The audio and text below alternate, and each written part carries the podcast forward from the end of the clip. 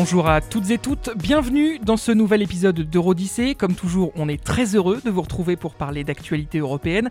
Au programme ce soir, Pascaline, tu vas nous parler de la, de la force Takuba, la coalition européenne chargée de la lutte contre le djihadisme au Sahel, et on le verra, les tensions sont nombreuses dans la région.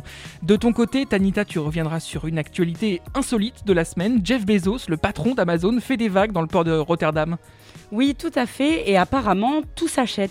Et enfin, une fois n'est pas coutume, Inès viendra nous parler culture. Avec toi cette semaine, Inès, on parle des Brit Awards, les victoires de la musique britannique, et on s'envolera pour Londres avec une édition assez particulière de la célèbre cérémonie. Eurodyssée, vous avez le menu, c'est parti.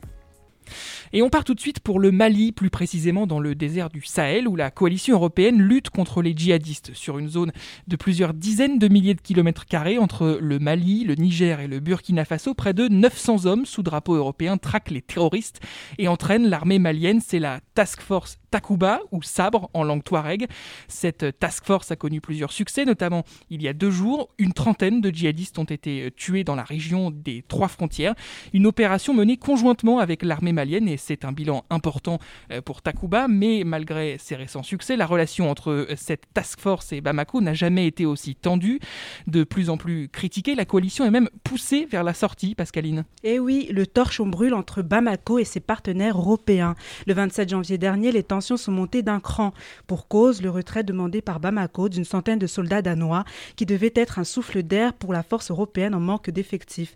Un renfort organisé selon la militaire malienne sans son consentement alors que de son côté, Copenhague a affirmé qu'il avait bien été invité par le Mali. Et l'ambassadeur de France au Mali a aussi été obligé de plier bagage. Et oui, un autre sort réservé à Paris. Le 31 janvier dernier, les autorités maliennes ont décidé d'expulser Joël Meyer en poste à Bamako depuis octobre 2018. Bamako accuse la France de vouloir diviser les Maliens, mais la France, elle, parle de provocation de la junte militaire. L'émissaire européen Joseph Boel, quant à lui, qualifie la décision des autorités maliennes de demande injustifiée qui isolera le Mali. Mais au fait, euh, Pascaline Takuba, c'est quoi? La Tax Force Takuba est née en mars 2020 à l'initiative de la France. Il s'agit d'une coalition de forces spéciales européennes. Dans la démarche, Paris souhaite impliquer ses partenaires européens dans la lutte contre le terrorisme au Sahel. Dans les faits, son objectif est de remplacer à terme l'opération française Barkhane qui a vu le jour en 2014 pour stopper la progression djihadiste au Mali. Si Takuba porte le drapeau européen, les moyens militaires de cette force sont principalement français. Cette opération compte près de 800 soldats, dont un peu moins de la moitié sont envoyés par Paris. Elle s'appuie sur une douzaine de pays, dont l'Allemagne, la Belgique, l'Estonie ou encore la République tchèque. Les pays européens participent avec l'envoi de forces spéciales de quelques dizaines de soldats. L'Italie est aussi présente à travers une aide logistique. Le rapprochement entre la junte et la Russie remet en question la participation des pays occidentaux aux tentatives de stabilisation du pays. Effectivement, Arthur, cette nouvelle présence étrangère change les rapports géopolitiques. La la France et ses alliés européens s'alarment de l'appel fait, selon eux, par la junte militaire malienne aux mercenaires de la société russe Wagner, le groupe réputé proche du Kremlin. La junte persiste à démentir, mais vante la qualité de sa coopération avec la Russie. Avec l'exacerbation des tensions, Paris et les contributeurs européens de Takuba envisagent de plus en plus sérieusement de se retirer totalement du Mali. Merci Pascaline pour cet éclairage. Et on revient tout de suite sur le continent européen pour évoquer l'affaire Pegasus. Pegasus, vous savez, c'est ce logiciel espion israélien capable d'aspirer les données contenues dans un téléphone. L'été dernier, un consortium de journalistes mondiaux a révélé que cette arme numérique a été utilisée par plusieurs États contre leurs propres journalistes ou personnalités politiques. Plusieurs États, dont la Pologne, où le scandale met en cause le gouvernement de Mateusz Morawiecki, qui aurait non seulement espionné ses opposants, mais aussi la Cour des comptes, Baptiste. C'est en tout cas ce qu'a révélé une radio polonaise la semaine dernière. 554 téléphones de membres de la Cour des comptes auraient été infectés par Pegasus, dont certains appartenant à des proches de son directeur, Marianne Banas, un ancien allié du PIS mais qui est passé dans l'opposition et qui n'hésite pas depuis à user de ses pouvoirs de contrôle contre certains agissements du gouvernement.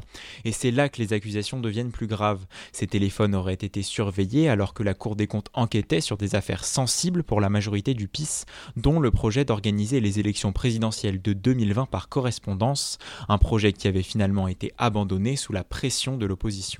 Mais ces révélations ne sont pas les premières de ce que l'on surnomme déjà le, le Watergate polonais. Tout a commencé fin décembre. Le laboratoire canadien Citizen Lab révèle que trois personnalités polonaises opposées au gouvernement auraient vu leur téléphone infecté par Pegasus.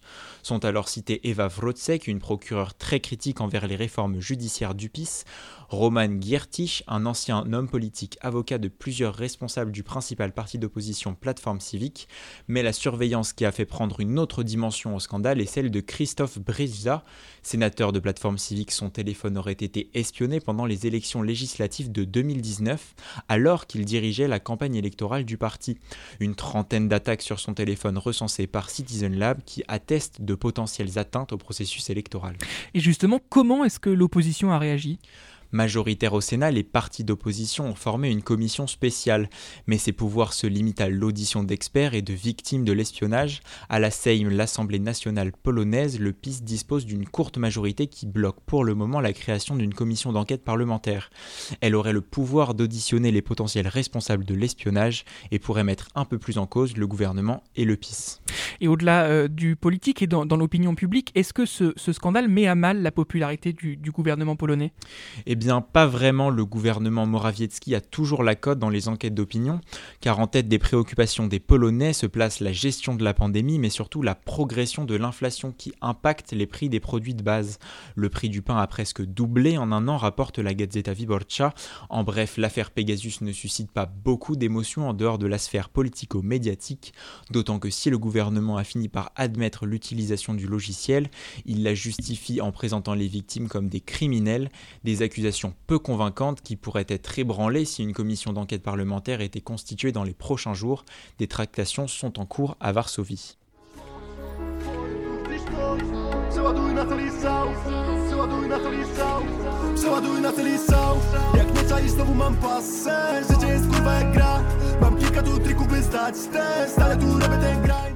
Et on ne manquera pas de suivre la suite de ce Watergate polonais. Merci Baptiste pour cet éclairage.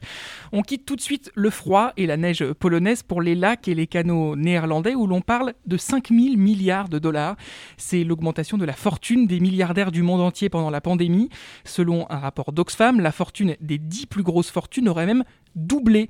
Mais que faire donc de tout cet argent? Certains s'achètent des immeubles, des maisons, d'autres des vêtements, des voitures de course, en tout cas c'est le cas d'Inès, et quelques-uns se laissent tenter par les super yachts. Et justement, c'est de super dont on va parler avec euh, Tanita avec une question.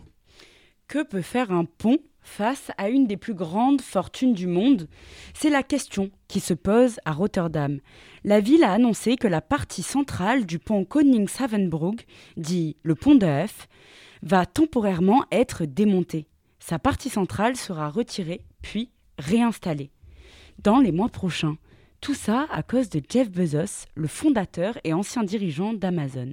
Mais pourquoi un tel chantier? La troisième fortune mondiale s'est fait construire un yacht de 127 mètres de long à plus de 430 millions de dollars, rien que ça. C'est la société navale basée à Rotterdam, Oceanco, qui a confectionné le nouveau joujou du milliardaire. Quack, les trois mâts du Y721, un des plus grands yachts jamais construits au monde, ne passent pas sous les 46 mètres du pont d'EF, passage pourtant obligatoire pour rejoindre la mer. Plutôt que de démonter le yacht, c'est le pont qui sera déconstruit.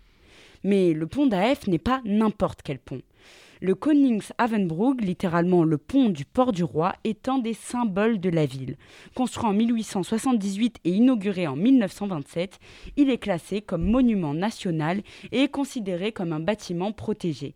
Et cette situation met la municipalité de Rotterdam dans l'embarras. Elle avait promis de ne plus toucher au pont après des travaux de réaménagement en 2017. Même si la mairie précise que rien n'a encore été décidé, Jeff Bezos s'est dit prêt à mettre la main à la poche. Un affront pour certains habitants. Un affront qui donne lieu à des ripostes pour le moins originales. Stocker des œufs, c'est la solution proposée par des Rotterdamois. L'objectif Les jeter sur le yacht quand il quittera son chantier naval. Un départ prévu d'ici l'été, le temps pour les œufs de bien pourrir. Ce comité d'accueil pourrait regrouper des milliers de Néerlandais. Une bonne nouvelle pour Jeff Bezos, il a de quoi faire un gâteau aussi grand que son yacht. Que peut faire un pont face à une des plus grandes fortunes mondiales, apparemment pas grand-chose. Avec une fortune pareille et face à l'absurdité de la situation, pas sûr que quelques milliers de pourris puissent faire le poids. E pourri et super yacht, un cocktail euh, étonnant. Merci Tanita et on passe euh, tout de suite euh, à une chronique culture parce que Eurodyssée ne serait pas vraiment Eurodyssée sans, sans, un peu de culture et comme on ne change pas une équipe qui gagne, c'est Inès qui va nous parler musique. Cette fois promis, pas de rap. D'ailleurs Inès, tu reconnais ça?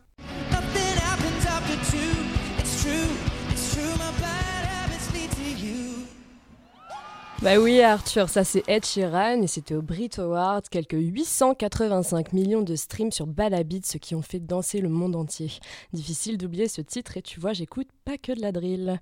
Les Brits c'était ce mardi 8 février à l'O2 Arena de Londres, une cérémonie qui a vu défiler une flopée de stars, mais Ed Sheeran n'était pas seul au rendez-vous devant le photocall. Lil Smith, David Guetta ou encore Olivia Rodrigo, tous ont pu faire leur meilleur mou.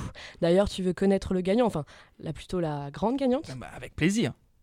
The artist of the year goes to Et oui, si la concurrence était rude, la 42e édition des Brit Awards a vu le sacre de la chanteuse Adele, qui revenait cette année avec son quatrième album solo 30 et qui a remporté la petite Britannia du meilleur artiste de l'année et du single de l'année avec son tube Easy on Me. Quel accent, mais cette édition était assez spéciale. 22 novembre 2021, les Brits se sont engagés à rendre le spectacle plus inclusif. Sur Twitter, les organisateurs et les organisatrices de l'événement annoncent la suppression des prix féminins et masculins distinctifs. Concrètement, pour les prix du meilleur artiste solo et du meilleur artiste international, les trophées pour hommes et les trophées pour femmes ont donc été remplacés par deux uniques petites statuettes sans distinction de genre. Bref, pour faire court, Doja Cat, Dave et Billie Eilish, toutes et tous étaient en compétition pour le même prix. Un choix justifié par la direction des awards Oui, promouvoir le travail et la musique de l'artiste avant toute autre considération, c'est le pari que fait le président du Brit, Tom March, qui est aussi coprésident de Polydor Records, bref, c'est une pointure de l'industrie. Ça paraît logique, enfin ça tombe sous le sens, mais force est de constater que ces institutions honorifiques avancent à petits pas. Une idée qui avait pointé le bout de son nez suite à une polémique lors de l'édition 2021 de l'événement lorsque Sam Smith, artiste déjà primé au Brit et s'identifiant comme non-binaire, s'était fait exclure des catégories genrées. Une décision qui a donc été bien accueillie après la polémique? Beaucoup de bonnes réactions majoritairement, surtout sur les réseaux sociaux. La chanteuse Adele a d'ailleurs réagi sous les applaudissements du public. Elle confie comprendre l'importance d'un tel changement tout en spécifiant, je cite, qu'elle aime vraiment être une femme, une artiste féminine. Mais c'est aussi un choix qui ne fait pas l'unanimité et parmi les ombres au tableau, le guitariste de Queen, Brian May, a critiqué ce qu'il décrit comme une atmosphère horrible et là encore je cite Je veux voir des gens qui se comprennent tout en reconnaissant les différences qu'il y a entre nous, différences de couleur, de sexe, de nationalité et de talent. N'en déplaise à, Brian May, le, guitariste de Queen, maintenant c'est chose faite. D'autres initiatives remarquables chez les Brits? L'édition 2021 s'était effectivement faite remarquer pour une forte présence des femmes dans les nominations. Il faut dire que la polémique Sam Smith n'est pas isolée. Avant la victoire en 2021 du Girls Band Little Mix pour le meilleur groupe de l'année, qui est un prix mixte. Aucun groupe de femmes n'avait remporté le prix, donc excite les figures magistrales des Spice Girls, Doll Saints et autres Sugar Babes. D'autres victoires féminines en 2021 Oui, une première inédite, surtout Arthur, après Elton John et David Bowie. C'était la première fois que la cérémonie décernait à une femme le Global Icon Brit Award, qui récompense un ou une artiste pour l'ensemble de sa carrière, et c'est Tyler Swift qui l'a eu. Des victoires féminines qui en disent long sur la volonté des Brits à répondre aux attaques passées, notamment sur l'édition 2020 où on comptait seulement 15% de femmes dans les catégories mixtes. Du coup, c'est un peu hypocrite de leur part, non? Bah Dans la mesure où les Brits sont souvent taxés de sexistes et manquant de diversité, il faut s'interroger aussi sur les motivations, je veux dire les réelles motivations de l'institution à faire bouger les choses. Effectivement, on a eu de vraies initiatives inédites qui bousculent des codes qui semblent maintenant obsolètes, mais ça nous donne un peu l'impression que ça bouge justement pour faire face aux critiques. 41 ans après sa création et avec un audimat en berne, on dirait bien que les Brit Awards tentent de redorer leur statuette. Et c'est déjà la fin de cet épisode d'Eurodyssée. Merci à vous de l'avoir suivi. On se retrouve la semaine prochaine, si tout va bien, pour un nouvel épisode de votre podcast. D'ici là, n'hésitez pas à nous suivre sur les réseaux sociaux, Twitter, Instagram, bref, vous connaissez la chanson. Aujourd'hui à la technique, c'était Baptiste Dedieu et cette émission a été préparée par Pascaline Akambambolo, Inès Zegloul, Tanita Fallet, Baptiste Dedieu et Arthur Ponchelet. En attendant, prenez soin de vous et à la semaine prochaine.